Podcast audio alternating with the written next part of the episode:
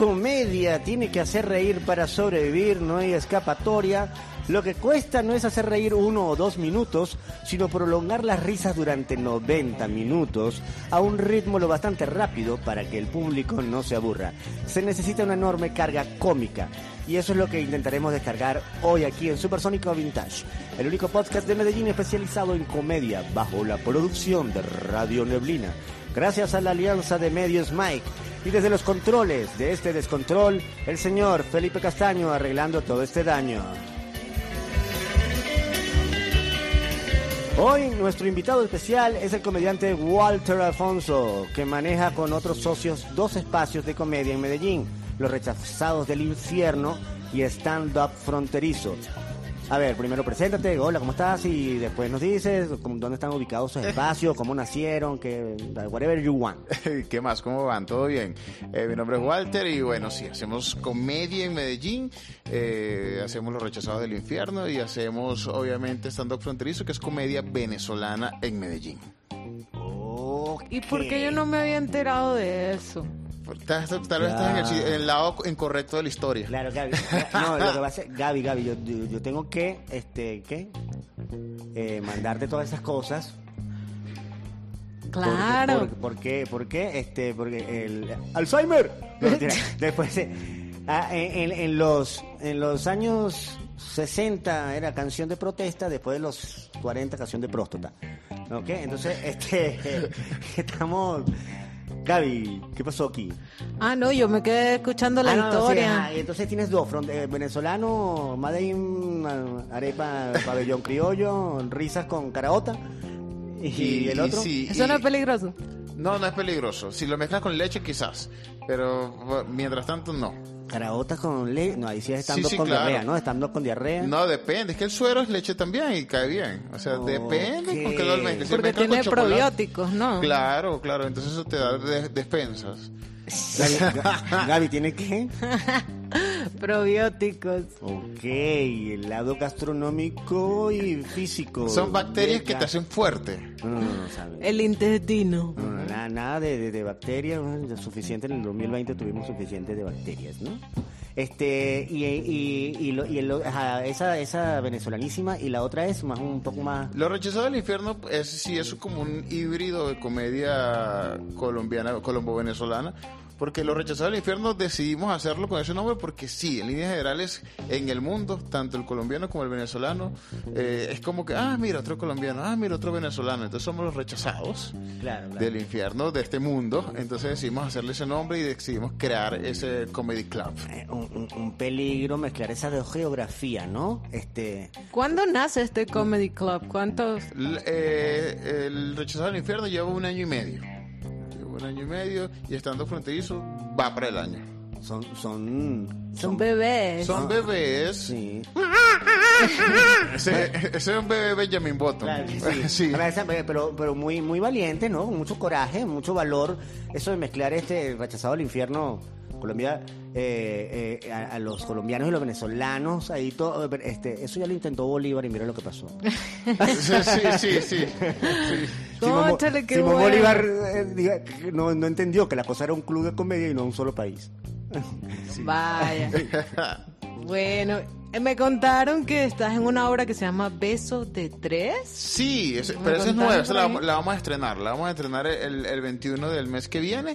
Eh, es una obra de teatro, una obra de comedia teatral con dos amigos comediantes, este Fuseche que ya estuvo aquí Correcto. y, y Daniel Mejía que es otro gran amigo y bueno, esto lo estrenamos en Casa Teatro El Poblado este 21 de junio. Genial. Ok, te iba a preguntar más de eso, pero creo que cubriste todo. Sí, Eh, la respuesta cubrió la pregunta. me ¿no? encantó. Genial, pero entonces este, hay que improvisar. Aquí podemos- aquí podemos hacer un beso de tres. No sé, hay que improvisar. En, Podríamos. en esa obra, ¿cuántos besos vamos a ver? ¿Cuántos tríos hay? Bueno, eso es lo interesante del asunto, que Claro. ellos tienen que ver el desenlace del cuento, porque Ok. parece a veces de tres, una besuqueadera, todo contra todo. Bueno, Claro, vamos claro. a ver. Excelente, excelente. Gaby, tenemos, te- te- tenemos que ir este, a, a- a- a, la obra. a la- Están a la- invitados, a la- están invitados. obra. sí, el desenlace no sabemos, nosotros vamos como espectadores, podemos este terminar siendo como perversos participantes también, ¿no? Puede, haber- puede haber un beso de multitudes, ¿por qué no? Ah, claro. Entonces, mira, tengo entendido que este, te presentaste en el auditorio de teatro de la Universidad de Medellín. Háblanos un poco de esas funciones. ¿Fue un evento de la universidad o una propuesta que pasaste? ¿Cómo fue? ¿Cómo No, eso fue una, una, una invitación. Eh, Ah, ok. Mira, en líneas generales podríamos decir que fue el primer venezolano en pararse en el Teatro de la Universidad de Medellín a hacer comedia. Ok. ¿Te Pero fue un, fue un evento, fue te, un evento te no, gradu- ¿Te graduaste o dejaste en materia pendiente? de, de llevo de arrastre. de llevo de arrastre. Y, y fue, fue muy chévere, fue, una- fue un evento, pues nos invitaron a- y estuve con Estefo Seche, que es una comediante con la que trabajo casi muy frecuentemente, una gran amiga. Y, y estuvo muy chévere, fue, un- fue una experiencia chévere. Excelente. ¿Y se, se, se repetirá? ¿O- No puede ser, puede Pues- sí, puede que no. Uno como comediante está abierto a cualquier espacio, ¿no? Nice. Ah, yo te iba a preguntar algo acerca de los diferentes estilos de comedia y cómo los describirías. El estilo de comedia colombiano, venezolano con el de el americano, gringo, Estados Unidos y el europeo. ¿Cómo describirías estos? Fí- Fíjate que a mí me parece muy particular porque la, come- la comedia venezolana, o sea, el público venezolano está más abierto a escuchar comedia porque pues siempre tuvimos como esa doctrina de entretenimiento de comedia tipo stand-up, por así decir. Hubo comediantes clásicos que lo hacían sin darse cuenta que era stand-up. O sea, Es como no, natural en el está- venezolano. Está, está la referencia de, de Laureano Márquez. Laureano y Emilio. Y Emilio que... Y el- y el Conde- y el Conde también el hace stand-up, Y, ajá. y en, en, en ningún momento ni Emilio, ni el Conde, ni Laureano dijeron, estamos haciendo stand-up. no, no. ¿Estamos haciendo stand-up?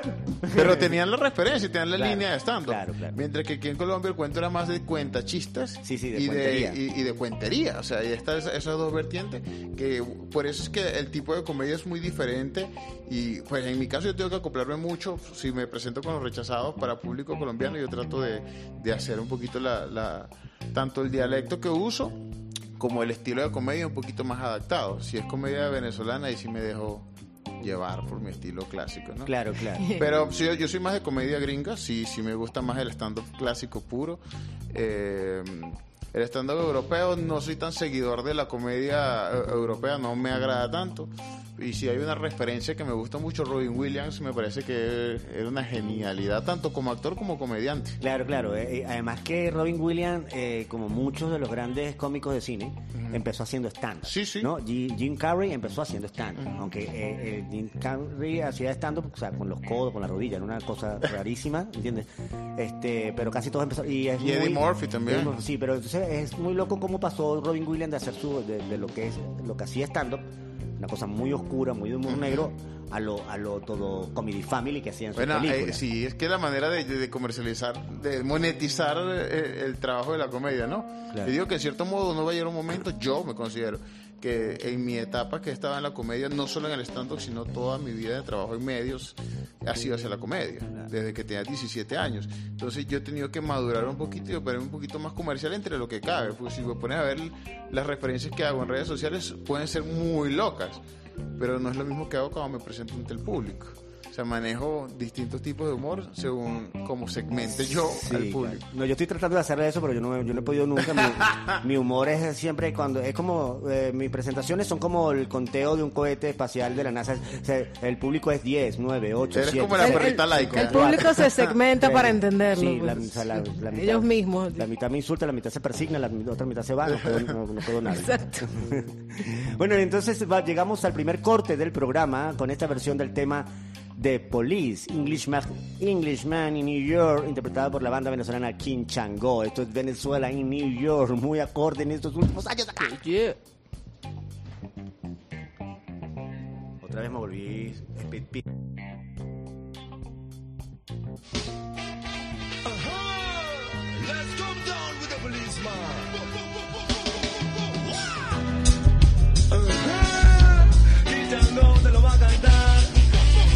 De aquí de Nueva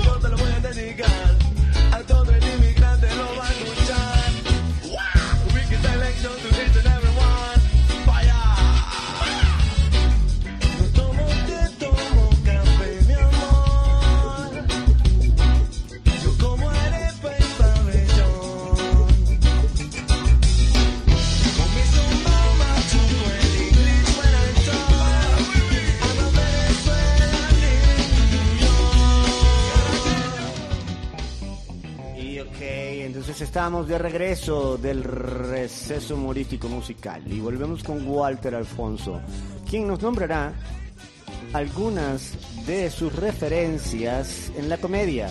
¿Quiénes son los comediantes a nivel mundial que más ves, los que más te inspiran y, y- y que puedan influir de alguna manera en tu trabajo? Mira, yo soy muy seguidor de, de los comediantes venezolanos, o sea, soy muy fanático de Led Varela, me parece que es un excelente comediante, me- y José Rafael Guzmán me gustan mucho. Eh, me gusta Carlos Vallarta, mexicano. Richo Farrin, me encanta Richo Farrin. Eh, últimamente estoy tratando de consumir más comedia en español.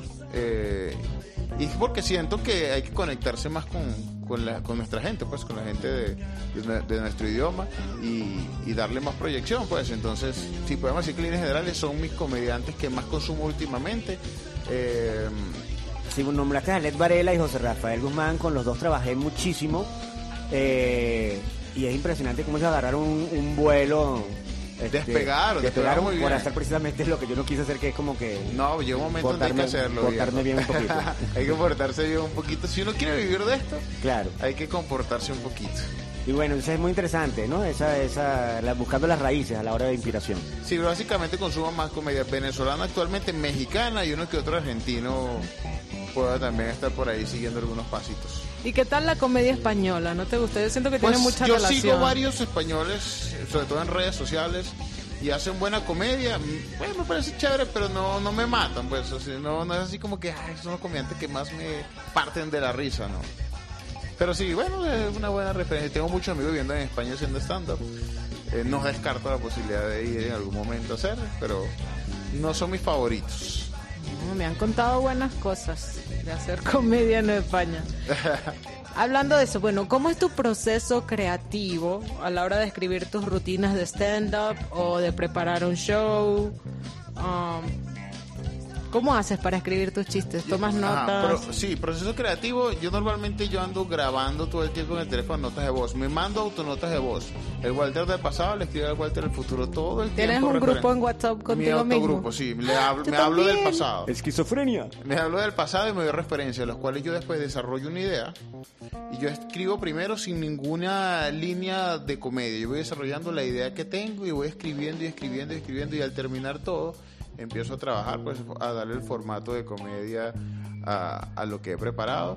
Y, y a veces escribir específico, supongamos, ah, no, que tienes un evento y tienes que hablar, ponte, del Día de la Madre. Eso a mí me parece complejo porque tienes que escribir algo específico sobre algo, pero me parece que uno eh, aplico la misma fórmula. Me pongo a escribir sobre un tema y después luego le aplico la comedia, voy dándole como los sentidos, los estructurándolo, pues.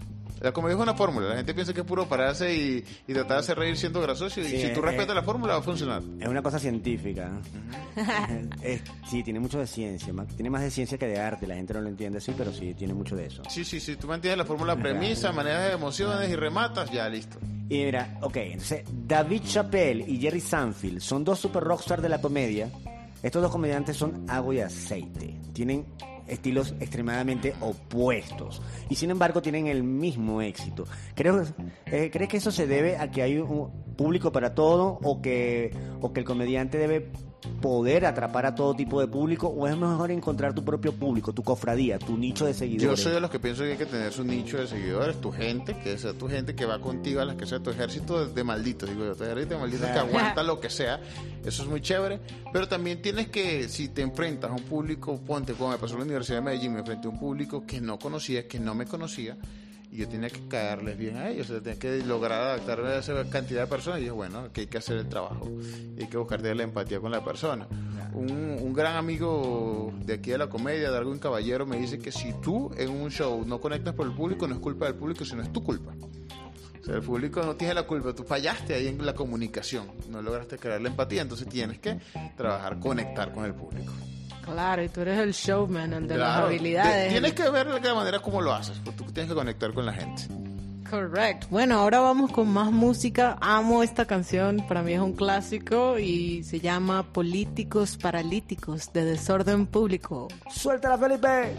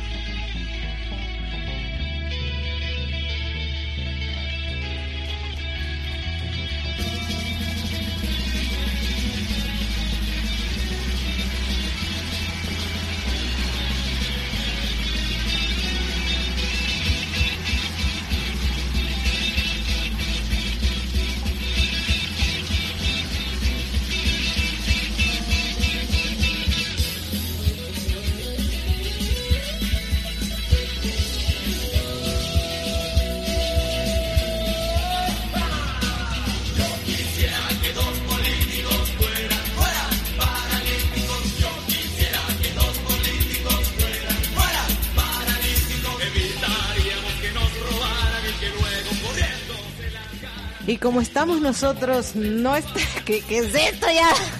Como no estamos paralíticos, llegamos corriendo de nuevo con más comedia y más tertulia con nuestro invitado, Walter Alfonso, mejor conocido como Immortal Walter. What? Sí, ese, ese- ese es el nombre en las redes sociales. Ah, bueno. Y nos puedes comentar de tus referencias literarias, qué libros o escritores lees más, alguna referencia de literatura de humor que puedas mencionar. Y, por supuesto, cine o Netflix. Sí, claro que sí. Bueno, yo, yo pasé muchas etapas de mi vida de lectura, obviamente. Yo siento que todo lo que uno va leyendo recolecta lo que es uno, ¿no?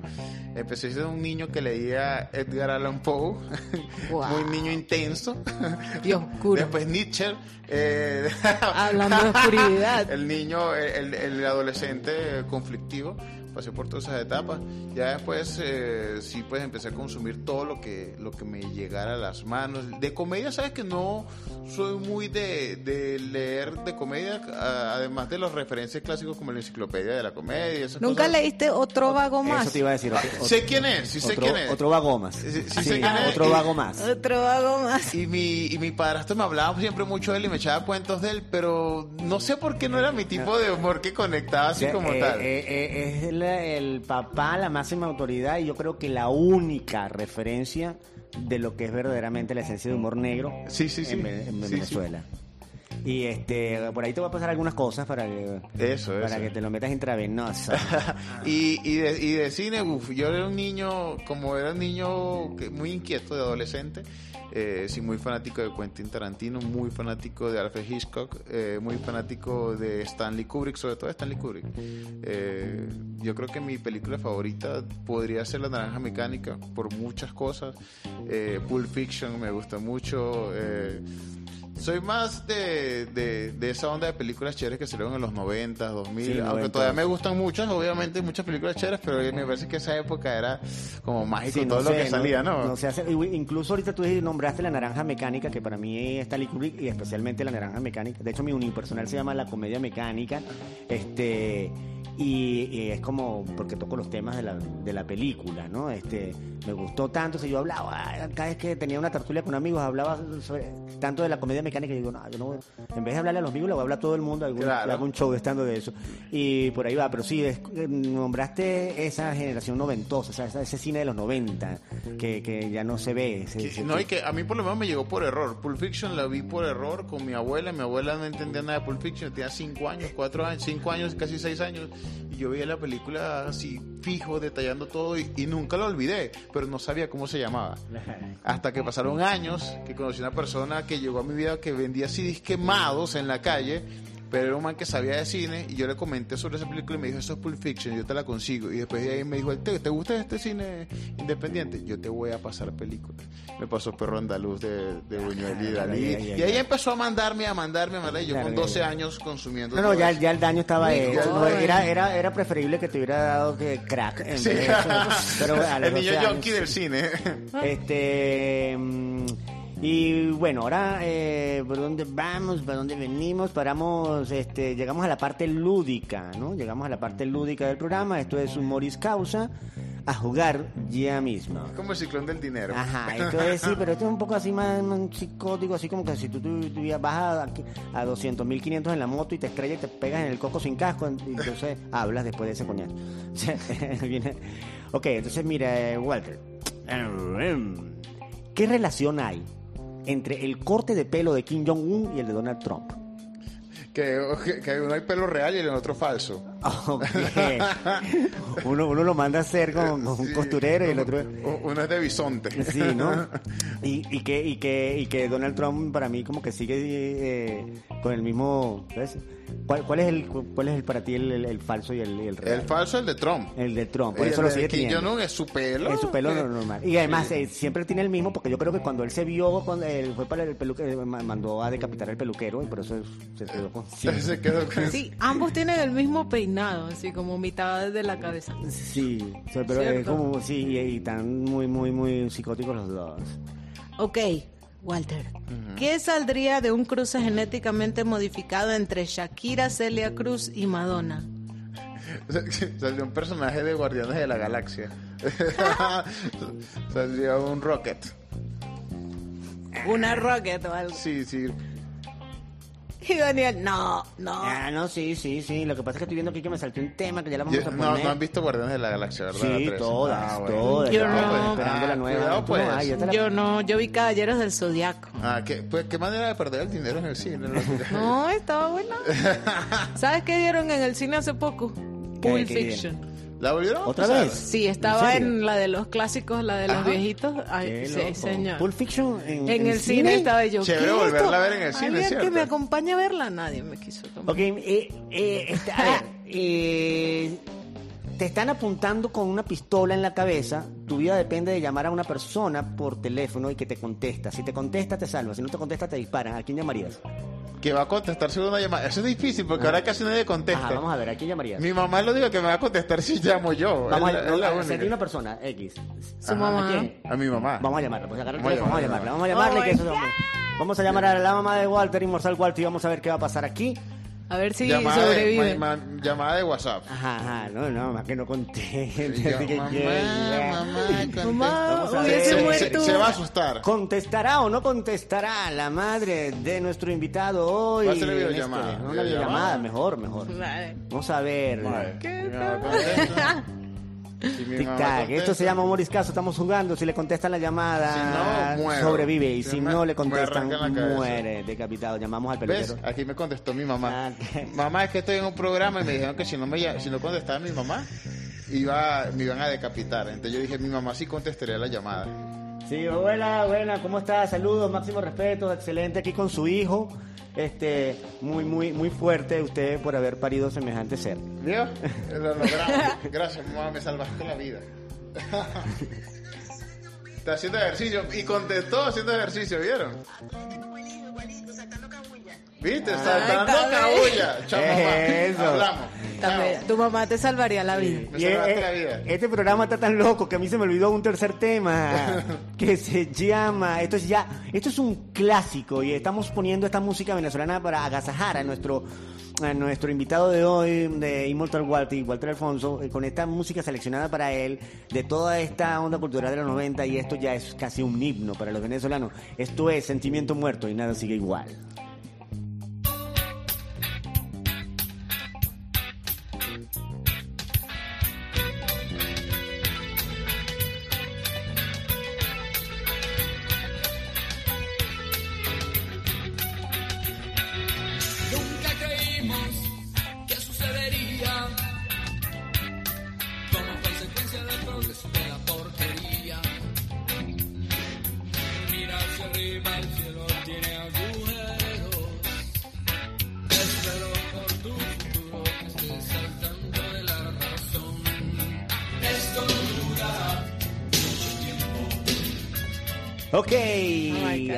Vamos a nuestra parte ya al cierre del programa y que, que al final vamos a poner un tema muy polémico. Gaby, Gaby, Gaby, mira Gaby, yo me quedé con ganas de preguntarte en una parte que estábamos hablando de, del cine y full fiction y todas esas cosas de los 90. Tú tienes, eh, es más, tú te viniste noventosa hoy, así como fiebre del sábado por la noche, muy, muy, muy, muy, muy, muy pareja de John Travolta, sería eh, ahorita, aunque John Travolta más de los 80. pero Hoy me sentí vintage. Te sentiste vintage y por eso Sí. viniste vintage a Supersónico Vintage. Ya. Supersónico Vintage bajo la producción de Radio Neblina. Radio Neblina, un montón de podcasts que tienes que seguir escuchando aquí desde Telemedellín, gracias a la alianza de medios Mike. Si no sabes qué escuchar, la producción de Radio Neblina te lo tiene y Supersónico Vintage es uno de esos con Felipe Castaño en los controles de este descontrol. Y llegamos a la mayéutica. ¿Sabes lo que es la mayéutica? Explícame qué es la Ok, le explicamos. Este es el cierre y es genial porque todos los invitados, algunos saben, algunos no saben, este, casi ninguno sabe. Estefanía Useche fue la que me pre- sorprendió diciendo, sí, sí, sí, entonces bueno, se volvió una cosa filosófica. La, la, la, la mayéutica eh, era un ejercicio de criterio que tenía el filósofo Sócrates, que le aplicaba a sus discípulos, que eh, consistía en hacerle un bombardeo de preguntas eh, muy complejas y, eh, y que los eh, sus discípulos iban contestando de alguna manera como podían salvarse, ¿no? De alguna manera así. eh, entonces, eh, eso es muy de, lo- de- de los filósofos griegos, ¿no? Pasaron los años y la mayéutica fue adoptada por en los años 20, eh, 30, hasta los 50 por los surrealistas, los dadaístas, ¿no?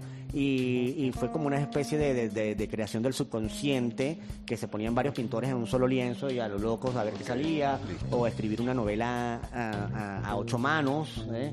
Este, y después pasó a los años 60, donde el movimiento, eh, lo que hoy en día es el performance, antes era el happening, ¿ves? En, Estados Unidos. Y los actores eh, de happening, eh, de improvisación teatral de happening, practicaban la mayéutica eh, como una adaptación que ellos hicieron antes de salir a escena.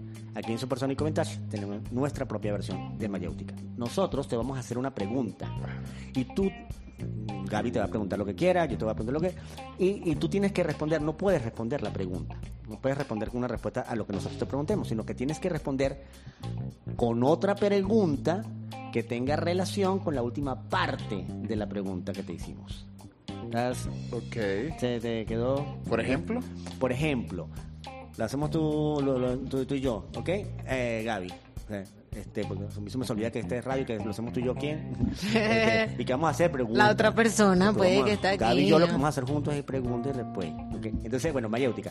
Gaby, vamos a darle un ejemplo aquí al Inmortal Walti que lo sé que lo va a agarrar rapidito. ¿Dónde está ubicado el ombligo de un salmón?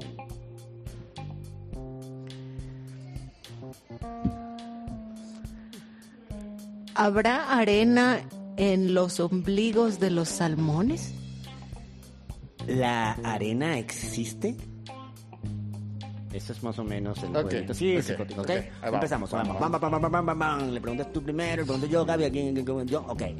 Muy, muy- muy bien eso de lo de la arena, Gaby. Es un- en- y, y- y- No, en serio, me pregunto si sí, hay que... Hay se que, les quedará la arenita. hay, hay que se les queda... A la sirenita le queda arenita. Are- Uy, que si Si le sacude- queda en si- el ombligo, le queda también si en, la en el anito, sí. Claro. obvio. Bueno, vamos a ver, eh, empezamos.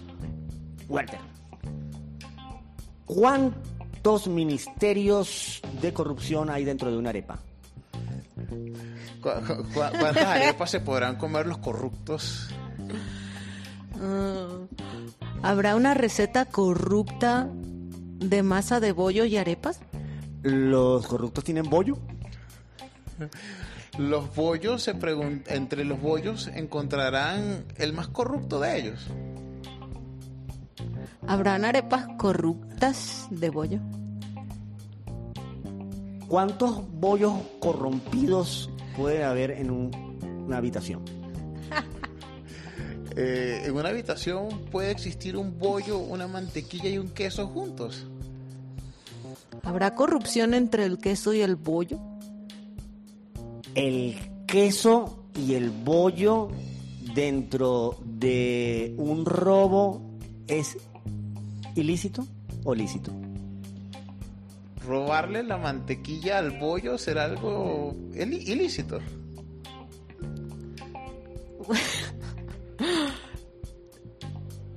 ¿Bollo con mantequilla y queso lícito o ilícito? ¿Cómo sacas mantequilla de manera ilegal? ¿Cómo cambias la mantequilla por margarina? ¿Cómo cambias la margarina por un bollo? ¿El bollo, la mantequilla y la margarina hicieron una orgía? Si hay bollo, hay pollo. Muy bien. Si hay bollo, hay pollo. De esta manera, ya casi para despedirnos, eh, no sin antes presentar estas dos secciones, que es Manipuladores de Cerebro, los secretos de la Guerra Fría, aquí en esta nueva sección, eh, Manipuladores de Cerebro por William Zapata de Radio Neblina. Y Personajes vintage, personajes tan imaginarios que parecen reales. Y para despedirnos ya le damos al señor Walter todos los micrófonos para que él diga sus redes sociales, sus contactos, los próximos eventos, los open mic que maneja, todo eh, lo whatever you want. Bueno, mis redes sociales eh, en Instagram, arroba InmortalWalti, así como el Immortal Joy de Mad Max. Bueno, InmortalWalti. En TikTok, arroba soy Walti, ese Walti es con Y, Walti, W-A-L-T-Y. Eh, próximas presentaciones, bueno, todos los miércoles en, puedo decir el sitio, ¿cierto? Claro. Todos los miércoles en Tánatos, en las Torres de Bomboná, micrófono abierto de los rechazados del infierno. Eh, igual en la cuenta, arroba los rechazados comedy. Pueden ver los eventos no solo de Bomboná, sino en las House of Demons y en los otros bares donde nos presentamos normalmente. Eventos en Tepuy el próximo jueves primero con los costeños en reserva van a estar aquí, vamos a estar presentándonos también. Eh, y también Beso de Tres en Casa Teatro Poblado el 21 de junio. Están invitados ustedes para que Sabe, ya vayan. sabe, Gaby, tenemos que ir a un- darnos un beso de tres con Podemos tres- dárnoslo tres aquí de una vez. Y de una vez aquí. Bueno, y, y como esto se acabó, el mundo se acabó. El mundo se acabó. Tema de despedida del señor Cancerbero. Uy, uy, uy. Bye bye. Y gracias a Radio Neblina y Telemedellín.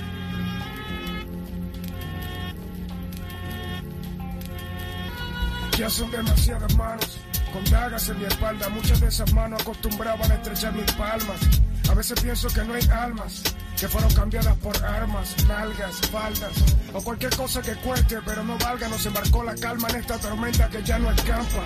Está de es la única razón para explicar que me quieran matar por dar una opinión. Pues cada canción es de mi inspiración, razón que me hace cantar del corazón sin seguir un patrón. Quizá no tengo la razón, es mi opinión lo que comento. Transmitir un pensamiento, amor y rencor, por ejemplo. Describir un sentimiento o explicar con rima mi decepción, como en este momento que me siento ignorado o incomprendido por esas masas que abrazan lo falto de sentido. Tú no tienes idea lo que me jodido para comer tres veces hoy y tener un techo para el frío. Yo canto lo aprendido, no lo que he sufrido, para que un hijo de venga a decirme que no he vivido. Hermanos, el mundo ya se acabó. No, en mí, cree en ti, de tu. Estamos en tiempo extra, aquí la vida no cuenta en 20, ya lo corazón, hermanos. El mundo ya se acabó, no, crees en mí, cree en ti, de tu alrededor. Estamos en tiempo extra, aquí la vida no cuenta en 20, ya lo corazón. Hermanos, el mundo ya se acabó, no, crees en mí, cree en ti, de tu alrededor. Estamos en tiempo extra, la vida no cuenta en 20 está el alma. Yo soy un poeta más que está siendo menos. En otro tema más que habla de un mundo que va menos en la tierra de nunca jamás, ni más ni menos somos Peter. Ese Jeremy lo tenemos. Hoy todos quieren ser primeros. Tal vez por eso quieren vernos muertos en vez de apoyarnos. Pero como me dijo un hermano cubano, los que más nos lanzan son los que más suelen admirarnos. Sí, vamos Venezuela despierta. Ya, Latinoamérica despierta. Que esta canción no será eterna. De tu parte está que aprendas a limpiar la mierda que en tu mente afecta. Hermanos, el mundo ya se acabó. No lo digo yo, solo basta con ver el día a día. Y no son profecías de un mesías. Es un llamado en contra de la anarquía y la hipocresía.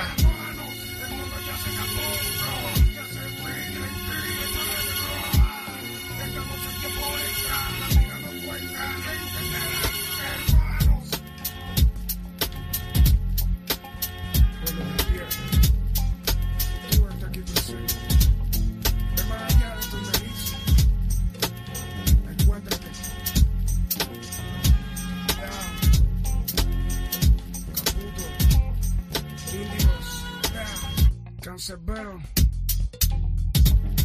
Nosotros cantamos del alma. Decimos a la madre.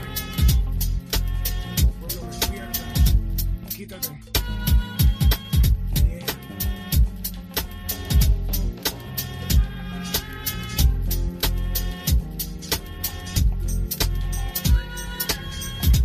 Muertes, hambre, terrorismo, violaciones, epidemias, extorsiones. Tanto odiándome por lo que canto yo. Mira a tu alrededor y dime si el mundo no se acabó. Al menos eso es lo que pienso yo.